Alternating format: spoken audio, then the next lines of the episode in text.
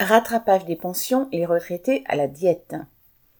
Avec retard, la loi sur le pouvoir d'achat a enfin prévu l'augmentation, entre autres, des pensions des 17 millions de retraités.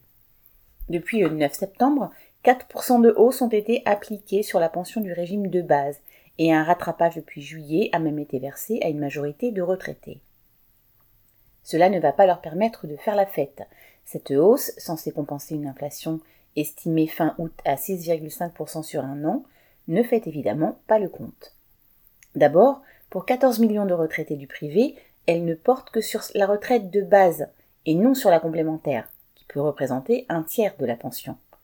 Donc, loin des 45 euros d'augmentation moyenne annoncée par le ministre du SOPT, c'est autour de 28 euros de plus que ces travailleurs à la retraite pourront dépenser chaque mois. Pour la retraite complémentaire, et notamment celle de l'Agirc Arco, il faudra attendre des décisions qui ne seront pas prises avant octobre. Quelles qu'elles soient, ces quelques dizaines d'euros sont peu par rapport à la hausse des prix des achats en grande surface.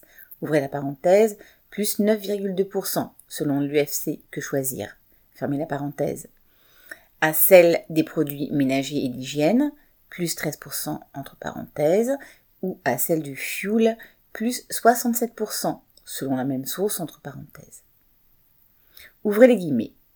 Il faut que nos compatriotes absorbent une petite part de cette hausse, fermez les guillemets, prétendait Bruno Le Maire sur LCI le 12 septembre. Vu de Bercy, ce n'est qu'une petite part entre guillemets.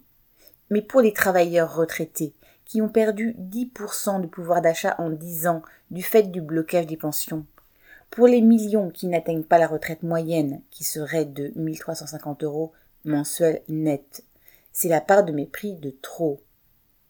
À vouloir continuer d'imposer aux retraités comme aux autres travailleurs une diète forcée, les gouvernants et leurs donneurs d'ordre du patronat risquent de donner envie de mordre. Viviane Lafont.